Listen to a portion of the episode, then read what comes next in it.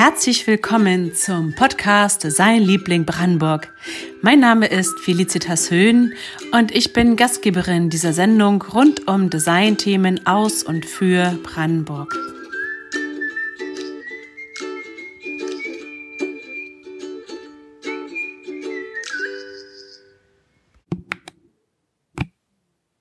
Ja, heute nun die dritte Ausgabe des Podcasts Design Liebling Brandenburg. Und ein Anliegen des Podcasts ist ja einmal die Bandbreite und die Vielfalt an Designakteuren und auch an Themen mal sichtbar zu machen oder hörbar in diesem Fall. Und ähm, ja, nachdem ich beim letzten Mal mit dem Nachwuchsdesigner Tobias Jenecke über strategisches Design gesprochen habe, bin ich heute zu Gast bei dem Potsdamer Designer, bei dem Potsdamer Produktdesigner Dominik Tessereau vom Büro Tessereau und Partner. Hallo. Hallo Dominik. Ähm, ja, Dominik, was, also du bist ja auch schon ein, ein mehrfach ausgezeichneter Produktdesigner oder bist für deine Entwürfe schon mehrfach ausgezeichnet worden. Und du bist auch schon ziemlich lange in Potsdam, schon seit 2001 gibt es das Büro hier. Und ähm, erzähl uns doch mal, welche Produkte entwirfst du genau? Ja, wir sind äh, überwiegend in dem Bereich Architektur tätig, also alles, was direkte Verbindung zur Architektur hat. Küche, Bad also, und auch Möbel, ähm, meist in einem sehr höherpreisigen Bereich. Und ähm, da ist halt das Spannende eigentlich an, dieser, an diesen Produkten, dass die eine lange Standzeit in der Architektur haben. Also beispielsweise Bäder werden, glaube ich, im Schnitt alle 20, 25 mhm. Jahre mal gewechselt. Und da ist natürlich ein hoher Anspruch an die Gestaltung, weil es muss natürlich eine gewisse Zeitlosigkeit haben und äh, eine mhm. Eleganz und auch eine sehr hohe Funktionalität und eine Qualität in der Verarbeitung und Materialität. Also das ist schon, das sind die Produkte, die uns eigentlich liegen. Mhm. Also wir machen auch andere Sachen, kleinere, vielleicht ein bisschen konsumorientiertere, aber in der Regel sind es diese Produkte, also Elektroinstallation, ähm, Küche, Bad, mhm. Ja, du hast ja vor dem Designstudium schon eine Ausbildung zum Tischler gemacht, wo man denkt, mhm. vielleicht geht es eher in die Richtung, dass man Möbel aus Holz herstellt, aber du bist dann doch auf, das, auf die Badmöbel gekommen oder Badausstattung, Küchenausstattung. Wie, wie kam es dazu? Na, das, die Tischlerausbildung, das habe ich mir eigentlich schon äh, immer gewünscht, dass ich was Handwerkliches auch lernen mhm. will. Also das war so meine Strategie für, für mich ganz persönlich zu sagen, bevor ich studiere, will ich eine handwerkliche Ausbildung gemacht haben. Und ich habe eigentlich schon immer gerne mit Holz gearbeitet. Und ich muss auch sagen, dass es im Verlaufe ähm, meines ähm, Berufes sozusagen, meiner Karriere immer von Vorteil war, weil äh, man auch so eine gewisse Einschätzung bekommt, wie komplex sind jetzt Herstellungsmechanismen oder Methoden oder man einfach, wenn man mal was selber zusammengeschraubt hat, dann kann man sich auch vorstellen, wo man vielleicht, wo es schwierig ist oder wo man was vielleicht was vereinfachen kann und wo so eine Grenze von einem Material ist. Mhm. Also natürlich Holz kannst du nicht unendlich dünn schneiden, dann ist es instabil. Ja. Also da mhm. gibt's, das sind so einfach äh, Dinge, die für den, für das Berufsbild wichtig sind, finde ich. Ne. Da gibt's einige, ähm, Ausbildungsberufe, Karosseriebauer beispielsweise. Mein Mitarbeiter, der Philipp, der hat äh, eine Karosseriebauer-Ausbildung vorher gemacht, wo er dann viel mit Metall gearbeitet mhm. hat. Das sind alles Dinge, die einem das ganze Designerleben äh, ein bisschen äh, anschaulicher machen, mhm. einfach, ne? damit die Diskrepanz zwischen was hätte ich gerne und mhm. wie stelle ich es her und was ist das eigentlich für ein Aufwand nicht so groß ist, sondern man kann das ein bisschen nachspüren. Mhm. Und du entwirfst jetzt nicht nur Armaturen, sondern auch Badewannen, Waschbecken. Kann du sagen, im Schnitt, wie lange dauert es, bis ein Produkt so fertig ist, dass es in Serie gehen kann? Also von ersten Ideen, von ersten Skizzen. Ja, das ist unterschiedlich. Also mhm. es gibt, ähm, ich sage jetzt mal, ähm, das Design ist ja wie lange dauert äh, die Entwicklung einer Idee. Also mm. das, das, kann ganz schnell gehen. Also du kannst ganz schnell eine Idee mm. haben, das aufskizzieren und das dann, äh, wenn es keine hochkomplexe dreidimensionale Form braucht, ist es auch schnell gezeichnet ja, mm und mhm. schnell visualisiert. Ähm, aber ob dann der Kunde, das Unternehmen dieses Produkt eben äh, auch schnell einfach umsetzen kann, das ist die andere Frage. Mm. Da hat sich jetzt erfahrungsgemäß, äh, ist es so, dass die Dinge, die einfach wirken, die einfach sind, brauchen am längsten in der Entwicklung bei den Unternehmen. Also weil alles, mhm. was weniger ist und reduziert ist, ist einfach komplex. Mhm. Oft in der Konstruktion. Ja. Das hängt natürlich auch immer davon ab, was es für ein Produkt ist. Also wenn du vier Holzplatten aneinander schrauben musst, das ist nicht so komplex wie mhm. äh, ein Stahlblech über eine Form ziehen. Ja? Mhm. Und ähm, da hängt es halt immer so ein bisschen davon ab. Also wir haben in der Regel bei äh, im Sanitärmarkt äh, einen Zwei-Jahres-Rhythmus. Da orientieren wir uns an den großen Messen, die mhm. überwiegend in Frankfurt und Mailand stattfinden. Und ähm, man kann sagen, dass wir ungefähr anderthalb Jahre brauchen, um unser Portfolio dann zu entwickeln für die Messen. Mhm. Und äh, gibt es ja schon einen Unterschied, ob man jetzt einen, zum Beispiel einen Wasserhahn ähm, oder Waschbecken im, im Baumarkt kauft oder ob man ein sogenanntes Designerstück kauft, erwirbt. Ähm, was sind jetzt da vielleicht kurz gesagt so die Unterschiede für die, die jetzt da nicht so im Thema stecken, die jetzt überlegen, ja, ich brauche jetzt für mein neues Bad neue Armaturen, gehe ich mal im Baumarkt gucken. So. Also ich sag mal, grundsätzlich Design ist ja Ermessensfrage. Also da mhm. dem einen gefällt es, dem anderen gefällt es. Also mhm. da hat ja, ist ja jeder frei. Was man schon sagen kann, glaube ich, ist, dass der ähm, das Haupt, der Hauptunterschied zwischen Baumarkt und äh, ich sag jetzt mal Markenbad ähm, ist das Material, in welcher ähm, Qualität es da eben vorhanden mhm. ist. Und im Baumarkt sind halt oft, weil es da viel um Preis geht, sind halt günstige Materialien mhm. verarbeitet. Die sind dann dünnwandig. Das heißt, du hast nicht diese äh, Massivität, die vielleicht ein Messingguss eigentlich noch hat, sondern das ist dann ein Blechteil oder mhm. wie auch immer. Die Oberflächen sind teilweise nicht so gut und äh, also man sieht mitunter ja schon auch äh, beispielsweise von namhaften deutschen Qualitätsunternehmen wie Hans Krohe oder Kaldewey oder was weiß ich, wie sie alle heißen, eben äh, im Baumarktprodukte. Mhm. Wenn man dann aber mal auf deren Webseite nachguckt, dann sieht man genau, dass das halt die Produkte ganz unten im Portfolio mhm. sind. Also die, die am günstigsten hergestellt sind, mhm. irgendwo in Asien oder so, damit es im Baumarkt überhaupt hm. funktioniert. Weil in der Regel, wenn du ein gut produziertes solides Produkt hast, das kannst du nicht im Baumarkt verkaufen, mhm. weil es zu teuer ist. Ja. Ja, und gerade bei so, wie gesagt, bei Bädern, die vielleicht alle 20 Jahre erneuert werden, da lohnt sich das schon dann, ähm, auf die Produkte dann zurückzugreifen, die doch ein bisschen stabiler sind, um sich gleich wieder rauszureißen. Ja, also ich meine, das ist, das ist halt äh, so, so generell, finde ich, ist das mhm. dann so, so ein Punkt, ähm, wenn man sich vorstellt, du bezahlst beispielsweise in einem Baumarkt für eine äh, Armatur, für eine Badewannenarmatur 60 Euro mm. Und gehst davon aus, dass die 25 Jahre in der Wand hält. Also mm. das kann ja eigentlich nicht ganz funktionieren. Ja. Mm. Das wäre so, wie wenn du dir ein Auto kaufst für 700 äh, Euro neu und mm. davon ausgehst, dass du das deinen ja. Kindern vererben kannst. Das kann nicht funktionieren. Das ist halt noch nicht so drin, ne? Den, ja. noch nicht so verankert im, im Bewusstsein, denke ich mal. Klar, beim, beim Auto, da sind ja so die Deutschen auch nochmal anders vielleicht als andere, dass da ganz viel Wert gelegt wird, vielleicht auch auf Qualität oder auf, auf Marken auch, ne? bei, bei anderen Sachen dann wieder weniger. Das ist mhm. vielleicht noch nicht so als angekommen oder noch nicht so verankert halt. Ne? Ja. Ähm, wer sind denn, wer sind denn deine Kunden oder äh, für wen, für wen entwirfst du? Was sind das für Unternehmen? Na, glücklicherweise äh, sind es inhabergeführte Unternehmen, also Mittelstand, mhm. die, ich sag jetzt mal irgendwie, kannst du sagen, immer so zwischen 100 und 300 Millionen Euro Umsatz machen, mhm. meist so zwischen 350 und 500 Mitarbeitern haben.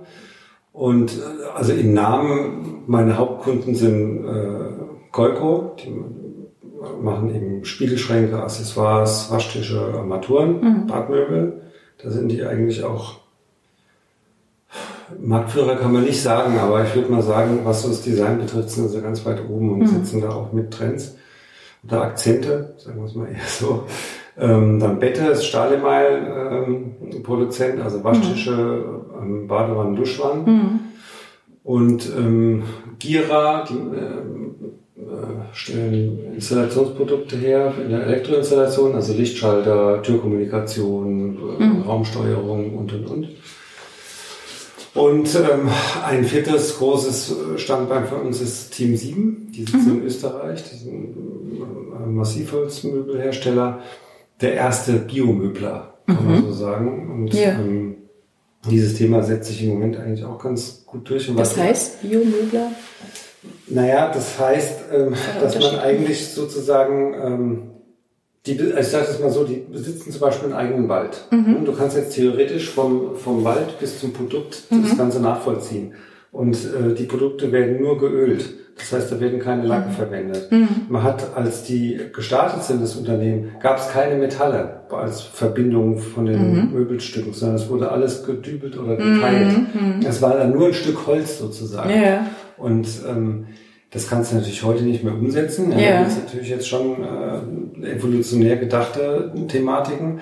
Aber die ganze Seele des Unternehmens ist halt sehr äh, Holz. Die, mhm. die leben Holz. Mhm. Und das ist halt was Schönes. Ja. Und da bin ich auch froh drum, dass diese Unternehmen, für die wir arbeiten, ähm, alle sehr nachhaltig sind und äh, ein Bewusstsein haben mhm. und äh, Arbeitsplätze vor Ort schaffen ja. und nicht irgendwie sich äh, unter Preisdruck setzen. Mhm. Wir würden eigentlich immer lieber zugunsten der Marke ein hochwertiges Markenprodukt entwickeln mhm. als ein günstiges Produkt, was beispielsweise im Baumarkt verkauft werden mhm. müsste oder so. Ja. Und das ist schön. Und was auch schön ist, dass wir da direkt immer mit den Inhabern zu tun haben. Das heißt, wir haben halt nicht diese Entscheidungsslaloms äh, ähm, Slaloms wie viele andere, die dann irgendwie über 18 Schreibtische gehen mhm. müssen, sondern mhm. wir reden halt mit dem Chef direkt. Ja, man kann ja sagen, ihr seid die ausgelagerte Designabteilung für genau. Unternehmen. Ne? Also, genau. dass ihr da halt nicht angestellt seid, der Designer, sondern ja. ausgelagert. Sozusagen. Und ja. da vielleicht auch flexibler reagieren können. So. Genau, also wir arbeiten auch für andere Unternehmen. Wir haben jetzt also für, beispielsweise auch für die BSH, Bosch Siemens Hausgeräte. Mhm. Jetzt ist es ja Bosch, glaube ich, Bosch Hausgeräte. Wir haben jetzt die aktuelle Siemens Backofen äh, oder Heißgeräte-Serie auch gestaltet. Mhm. Ähm, davor die Serie für Neff und äh, dann haben wir für Löwe gearbeitet und wir haben für Sharp gearbeitet. Also es gibt viel und für Gulta haben wir auch schon gearbeitet. Also es gibt so andere mhm. Unternehmen, mit denen wir immer mal auch zu tun hatten. Aber so diese langfristige Zusammenarbeit, ähm, das ist eigentlich so unser Ziel und dann auch die komplette Betreuung. Also wir ähm, versuchen dann auch ein bisschen Einfluss zu nehmen aufs Portfolio mhm. und äh, wir haben da eine andere Zusammenarbeit als viele andere Designbüros, glaube mhm. ich, die nach Briefing arbeiten. Das heißt, da gibt es dann im Marketing, die entwickeln irgendwie sechs, sieben Produktgedanken, die, das mhm. wird dann an das Büro gebrieft und die arbeiten das dann runter. Mhm. Bei uns ist es anders. Wir entwickeln ein Briefing nach der Messe. Mhm. Also wir entwickeln Ideen, die wir dann den Unternehmen präsentieren. Und äh, im Dialog werden dann die richtigen Themen mhm. eben rausgesucht. Und ähm, wir arbeiten ja schon für Kolke schon seit 15 Jahren, mhm. für Bette schon seit 11 Jahren. Boah. Das heißt, da ist halt so eine ganz enge Zusammenarbeit und bei Bette geht es sogar so weit, dass wir die Messestände dann auch gestalten und mhm. viel mit den äh, Markenagenturen reden und ja. mit, mit, den Fotografen und und und. Also wir haben da, aber das macht auch Sinn. Ja, ich meine, dann, dann wissen ja auch die Unternehmen, sie können sich auf euch verlassen und sie, sie wissen, was ihr abliefert, das ist jetzt nicht irgendwie was ganz anderes, als was sie sich vorgestellt haben. So genau. denke ich mal auch. Ne? Und das ist ja vorhin auch schon kurz angesprochen, Thema Trends. Mhm. Ähm, wie muss man sich das vorstellen? Ähm, könnt, könnt ihr neue Trends setzen oder in, in, in der Umsetzung von Produkten oder nehmt ihr vielleicht Trends auf, die ihr beobachtet habt, so aktuelle Strömungen und setzt ihr dann um? Wie kann man sich das vorstellen? Ist wahrscheinlich auch unterschiedlich. Es ist unterschiedlich. Also es gibt, ich sag mal, äh, Produktgruppen, wenn du jetzt so konsumorientierte Produkte hast, ich sag mal wie ein Telefon oder eine Uhr oder Klamotten oder mhm. Schmuck oder Brillen mhm. oder so, dann hast du natürlich einen ganz anderen Rhythmus da drin. Das heißt, die entwickeln eigentlich jährlich oder halbjährlich neue Produkte. Mhm. Und ich glaube schon, dass in diesen Produktgruppen die äh, Unternehmen starken Trend auch beeinflussen, mhm. weil die halt, äh, die haben ja eine richtige Abteilung, die nichts anderes machen, mhm. als Research zu betreiben mhm. und äh, zu forschen und äh, auszuprobieren und so weiter. Ähm, bei unseren Produkten ist es ja teilweise schwieriger, aber die Designer können auch schon Trends setzen. Also das haben wir mhm. Tatsächlich auch schon erlebt mit unseren Produkten, dass wenn man natürlich irgendwie in demselben Material ähm, arbeitet und viele andere eben auch genau dieselbe Aufgabe haben und das Produkt im Grunde sehr eingegrenzt ist in der Funktion, in der mhm. Funktion, da muss man sich schon auch mal überlegen, wie man das vielleicht anders gestalten kann oder mhm. andere Inhalte äh, generiert. Mhm. Dann kann es auch mal passieren, wenn du dann einen ganz anderen Weg gefunden hast, der funktioniert, dass das sozusagen etwas ist, auf das alle anderen dann aufsatteln. Mhm. Das haben wir also beispielsweise bei der Edition 11 bei Kolko schon gehabt, dass wir so einen ganz feinen, dünnen Waschtisch mit äh, 11 Millimeter Höhe entwickelt haben mhm. und danach wurden alle Waschtische auf einmal flach. Ja, das ist halt mhm. so. Ja. Ähm, wo, also bei, als, als Designer braucht man auch immer wieder neue, neue Ideen, vielleicht mal forschen, neue, muss man sich inspirieren lassen auch. Wo, wo findest du deine Ideen für die, für neue Produkte?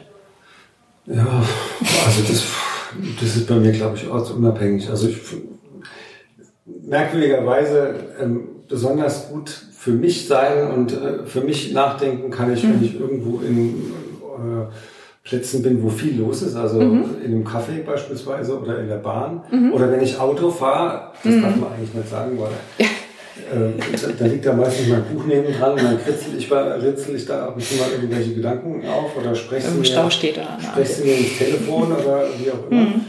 Ähm, aber dieses klassische Bild, was man vielleicht hat, dass äh, Designer dann irgendwie durch die bewegte, durch das bewegte Berlin laufen in den ganzen Kulturzentren und sich dann inspirieren lassen und so, so ist es, glaube ich, in der Realität nicht. Mhm. Also jeder, vielleicht gibt es das auch, ja, aber ähm, die meisten Leute, die ich kenne, da entsteht Kreativität im darüber reden, also wenn mehrere Leute gemeinsam mhm. über ein Thema reden. Mhm. Und ähm, man sich so die Bälle hin und her werfen kann.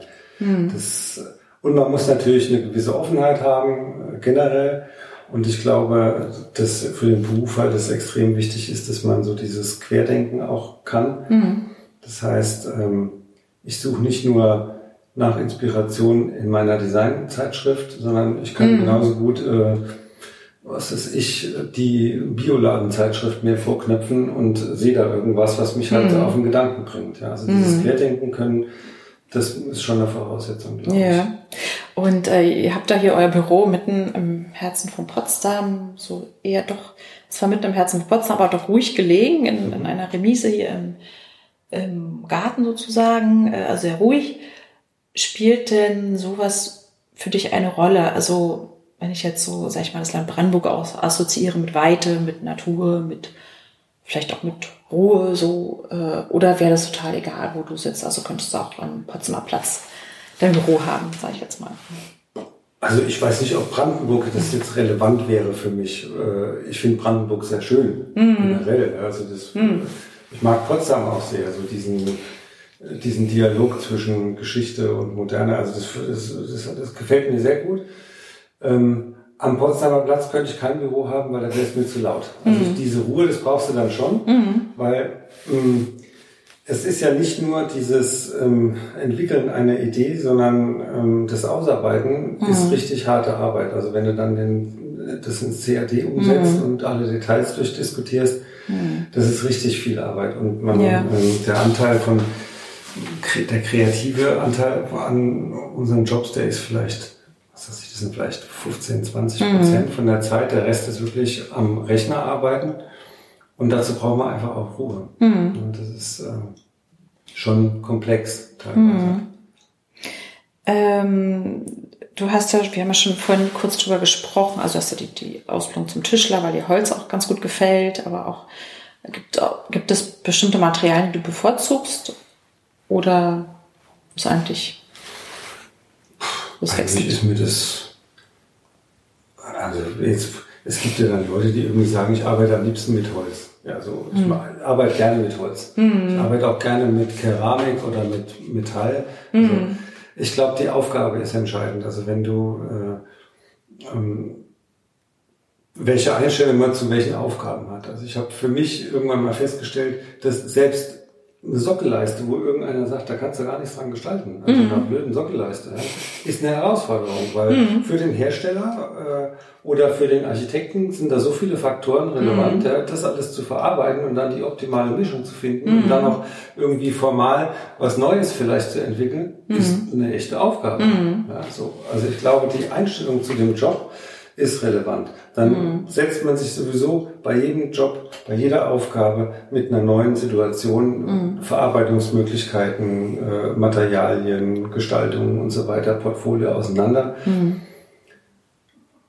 Ich mag gerne authentische, authentischen Umgang mit dem Material. Also wenn ich Holz verwende, möchte ich, dass man das Holz sieht. Mhm. Dass man versteht, dass es Holz ist. Wenn du Metall äh, verwendest, möchte ich, dass man die Eigenschaften, die das Metall hat, auch mhm. ausnutzt und nicht einfach irgendwie mit Holz umgeht, so wie mit Kunststoff mhm. oder mit, mit, Metall umgeht, wie mit Holz oder mit Kunststoff, mhm. sondern dass jedes Material spezifisch eingesetzt und mhm. dargestellt wird. Das ist mir wichtig. Ja. So. Ähm, gibt es, äh, gibt es Personen, Unternehmen oder vielleicht auch äh,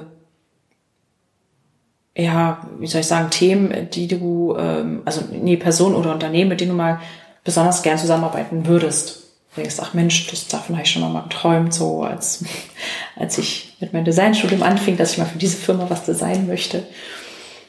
Ja, also ich, es gibt, ich sag mal, also wenn ich jetzt über, die, über Menschen nachdenke, mit denen ich gerne zusammenarbeiten würde, gibt es bestimmt eine ganze Menge Künstler, Kreative, mhm. Musiker und so, wo ich es interessant finden würde, wenn ich es mal auf meine Designerwelt jetzt beschränken würde, mhm. dann würde ich sagen, Dieter Rams hätte mich gereizt, weil der für mich mit seiner ganzen Arbeit halt einfach irgendwie so ein Vorbild ist. Ja. Also wie, er, wie er das deutsche Design nach vorne gebracht hat und ein Unternehmen aufgebaut hat über die Marke und mhm. seine Sprache gesprochen hat mit den Produkten. Also das ist schon erstrebenswert. Also mhm. mir geht es nicht darum, unbedingt Geld zu, natürlich muss ich mhm, leben in meinem Job, aber mir geht es nicht darum, den Job zu machen, weil ich Geld verdienen will mhm. oder weil ich der Designer sein will, der die meisten Produkte entwickelt hat, mhm. sondern für mich ist relevant, sage ich mal, dass ich nach 10, 15, 20 Jahren, 25, 30 Jahren den Beruf dann sagen kann, guck mal hier,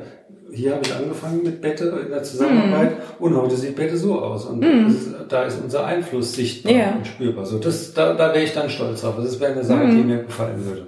Mm. Und äh, wenn es jetzt um Unternehmen geht, ich glaube, grundsätzlich ist jeder Job interessant, mhm. aber es gibt natürlich Favorites und ein, eine, ein Thema gibt es mit Sicherheit, was mich noch interessieren würde, das ist Bank Olufsen, weil die mhm. so als letzter, im Moment noch als letzter so dieses Markenbild im Fokus haben. Also da geht es gar nicht darum, dass ein Produkt jetzt äh, technisch viel, viel besser sein muss oder viel günstiger sein muss oder mhm. sonst sondern da geht es darum, dass man so eine Kultur kauft. Ja. So, und das finde ich halt immer, finde ich immer noch gut. Weil wenn mhm. alle auf diesen günstig und Geld äh, und Produktionstechnik Zug aufspringen, mhm gibt es einfach irgendwann keine Differenzierung mehr zwischen ja. den, wenn man sich Fernseher beispielsweise den Rest des Marktes anguckt oder Smartphones, mhm. die sehen alle gleich aus. Ja. Ist überall dieselbe Technik drin, da wird es ganz schwer irgendwie Marke zu kommunizieren und, und zu, mhm. zu, differieren. Das stimmt, ja. Und gibt es äh, irgendwie Produkte, wo du denkst, ach Mensch, das, das würde mich, was ich, Fahrrad oder ja, klar. Also äh, weiß nicht, was noch alles. Ja, also, äh, das, wir würden gerne Werkzeuge gestalten, mhm. das würde uns gefallen, glaube ich, mhm. vor allem im Büro, weil man da so dieses ganze ergonomische und äh, wir sind alle sehr handwerklich orientiert. Ja. Ähm, das ist schon ein tolles Thema und Fahrradfahren auch. Das ist auch witzigerweise was, was wir alle machen, mhm. sehr aus, ausgiebig sogar. Ähm, aber ich weiß auch von befreundeten Designbüros, die das machen, wenn du dich auf das Thema Fahrrad beispielsweise einlässt, das ist so, ähm, das ist dann wie so eine Heuschrecke. Also wenn du da anfängst und dich weiterentwickeln wirst, willst, mhm. dann nimmt das ganz viel ein, ganz viel Raum und ganz viel mhm. Kapazität. Also die, ja. die waren früher sehr viel im Bad und jetzt machen die quasi fast ausschließlich Fahrrad. Oh. Das ist dann schon, das ist ein sehr intensives äh, Gebiet. Ja, ich meine jetzt vielleicht in Zeiten, wo man weniger mit den Öffentlichen unterwegs sein will, vielleicht auch noch Jetzt Ja, kommen noch mehr Trends auf uns zu in Sachen Fahrrad. Also Ja, E-Bike jetzt genau, das ist der äh, größte, ein, ist der größte Trend. ein E-Bike. Trend, ja. Wie kann Also man das die hat, da- das hat so den Markt verändert und das, Ja. wird, das wird den Markt auch weiter noch verändern. Mhm. Ähm, Und wenn es dann die ganzen Folgethemen sind, also die ganzen Sicherheitsprodukte, Klamotten, Mhm. Ja, ja. Helme und so weiter, das, weil jetzt ja auch Leute Fahrrad fahren, die vielleicht mit einem normalen Fahrrad fahren, beim normalen Fahrrad schon überfordert werden. Die Ja. fahren jetzt halt alle mit dem E-Bike. Mhm. Ja, vor allem nicht mehr nur die Älteren, sondern auch zunehmend Jüngere auch. Ne? Und, ähm, sag mal, ähm, bist du denn so mit anderen Designern vernetzt? Gibt es da einen Austausch auch zwischen euch? Also ich bin in keiner Vereinigung, so wie Deutscher Designerverband oder Club oder Art für Formgebung oder so. Aber ich habe natürlich viele Leute kennengelernt jetzt über die Jahre und habe ja irgendwie in, in meiner ähm, Angestelltenzeit auch mit einigen Designern zusammengearbeitet. Mit denen bin ich immer noch befreundet, in, insofern vernetzt. Also wir Ja. tauschen uns aus, was so Studenten betrifft und Gehälter und irgendwelche schwierigen Situationen mit Auftraggebern und wie man das mit den Lizenzen regelt oder wie man am besten welche Punkte bei Verträgen umgeht und so weiter. Also da gibt es ja so ein paar Themen, die Klar. man halt so bespricht. Mhm. Und apropos Studenten, was, was könntest du oder was würdest du den heutigen Designabsolventen oder auch ja, Studenten, Designabsolventen mit auf den Weg geben, wenn sie dich um Rat fragen würden, vielleicht? Ja, das ist, also, das ist für uns ein Riesenthema, äh, Studenten, weil wir, wir haben ja auch Praktikanten und äh, stellen auch immer wieder mal einen Trainee ein oder suchen natürlich auch nach Mitarbeitern.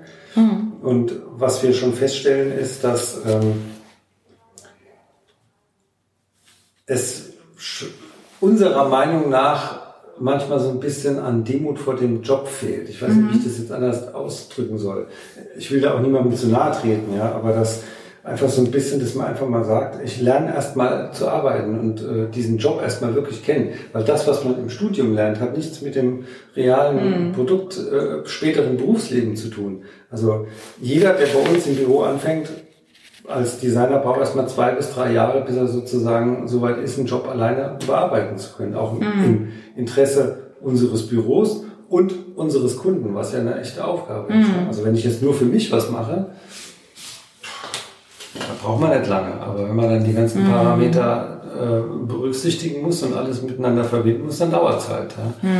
Und ähm, da würden wir uns einfach manchmal wünschen, dass nicht äh, Work-Life-Balance und äh, die Fahrkarte von Berlin nach Potsdam im Fokus steht, sondern äh, wie kann ich was lernen und wie, wie lange kann ich hier bleiben und kann ich mal mitkommen zum Termin und Ja. so, dass das einfach im Fokus stehen würde. Und das ist leider nicht so der Fall. Und ähm, Hm, Da würde es vielleicht auch hm, ganz gut sein, so eine Art Praxisjahr mal ins Studium einzubauen oder wenn man, ich weiß nicht, wie so die Vor Zugangsvoraussetzungen so sind, dass man, auch man, wie viel Praxis man schon nachweisen muss, wenn man dem Studium Naja, es gibt ja, die müssen ja ein Praktikum machen, ein Pflichtpraktikum. Das, kann, das ist, glaube ich, Pflicht ist, glaube ich, drei Monate, was unserer Meinung nach nicht ausreichend ist, aber äh, du kannst auch ein Praktikum beim Modellbauer machen oder beim Schilderbauer oder sonst Ja. wie für diesen Job. Ja. Und äh, also ich habe beispielsweise drei Praktikas gemacht in meinem Studium, einfach um auch zu sehen, wie unterschiedlich Designbüros so sind. klar. Ja. Und ähm, mal in einem richtig großen Büro arbeiten, wo du mal 30 Jobs auf dem Tisch liegen hast, ist was anderes als in einem kleinen Büro, wo du äh, ein halbes Jahr an einem Job äh, rumkräpelst. Ja. Das ist einfach relevant ist dann unterm Strich eigentlich, dass man äh, sich selbst kennenlernt, seine Stärken und Schwächen einschätzen kann und äh, danach sozusagen alles, alle weiteren Schrauben einstellt fürs weitere Berufsleben. Das ist Ja. also ich finde, die Bereitschaft zu arbeiten, das ist was, was in den Generationen, die ich eben so kenne und den Jahrgängen davor anders war als heute. Das stellen wir so fest. Ja, woran liegt das? Kann wahrscheinlich noch einen halben Tag oder so weiter sprechen, aber wir kommen auch schon zum Schluss des heutigen Podcasts. Auch noch die Frage, ähm, Dominik, welche Unterstützung würdest du dir wünschen, zum Beispiel seitens der Stadt oder seitens der Politik oder auch der Allgemeinheit jetzt für deine Arbeit? Ja, also für, für mich so konkret selbst, weiß ich nicht, also da könnte ich jetzt in die Politik gehen, in die Debatte, das muss ich glaube ich nicht machen jetzt. Mhm. Da gibt es schon so ein paar äh, Themen, aber ich glaube grundsätzlich ähm, wäre mir wichtig, dass die Menschen Wertschätzung haben für das Produkt an sich. Mhm. Also wir leben leider wirklich in so einer günstig- und Wegwerfgesellschaft und ähm, ich finde, wenn man sich mal mit Dingen auseinandersetzt und mal überlegt, wie ist das eigentlich hergestellt, wie viel Materialien sind notwendig, um so ein Produkt zusammenzuschrauben und ähm, wie lange dauert das und mhm. ne, dass man dann vielleicht einen anderen Zugang zu dem Produkt bekommt und es einfach auch mehr pflegt. Mhm. Also ich finde gerade, wenn man heute die ganzen Klimadebatten, Umwelt und so weiter ähm, mal alles so in den Fokus rückt, dann weiß ich nicht, ob ich jetzt ein T-Shirt, nur weil es ein bisschen äh, nicht mehr ganz tief schwarz ist, sondern schon ein bisschen angegraut ist, gleich in, in die Tonne kloppen mm. muss. Oder ob ich das nicht einfach trage, bis es kaputt geht. Mm. Und ähm, da gibt's für mich halt so ein paar Themen, wo ich denke, äh, da könnte man mm ein bisschen aufmerksamer Ja, und sicher könnte man vielleicht auch schon bei den Kindern anfangen. Also in der ja. Schule schon so eine Themen vermitteln, dass man ja. da ein bisschen ähm, ja das Nachdenken darüber, ne, was ähm, auf was legt man Wert oder wie ähm, was hat es für Konsequenzen halt, ne, diese, ja. die, diese Wegwerfgesellschaft halt. Also Natürlich, als Designer lebst du da in so einer Zwickmühle, weil Klar. Äh, du gestaltest ja dauernd neue Produkte mhm. und sorgst für Nachschub in mhm. dieser Weise. Aber da könnte man natürlich sagen, äh, als Designer, da liegt auch genau der Anspruch, dass man dann eben sagt, mhm. also wenn ich neue Produkte gestalte, dann müssen die natürlich evolutionär sein und nicht einfach nur irgendwie anders. Mhm. Die müssen den, den Verbraucher weiterbringen, das Unternehmen ja. weiterbringen, äh, es muss irgendwie die Produktwelt weiterbringen. Ja. Das, mhm. das sollte dann auf jeden Fall äh, der Punkt sein. Aber andererseits frage ich mich dann auch manchmal, warum brauche ich denn 498.000 Stuhl auf der Welt?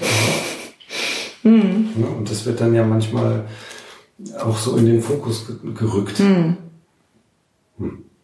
Bin ich mir unschlüssig. Ja. Yeah. Also die, die Auseinandersetzung muss man aber führen, finde ich. Als mhm.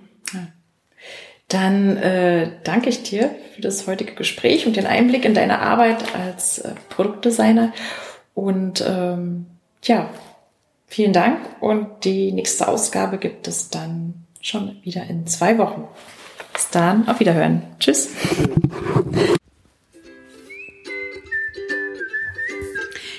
Vielen Dank, dass du bis hierhin zugehört hast.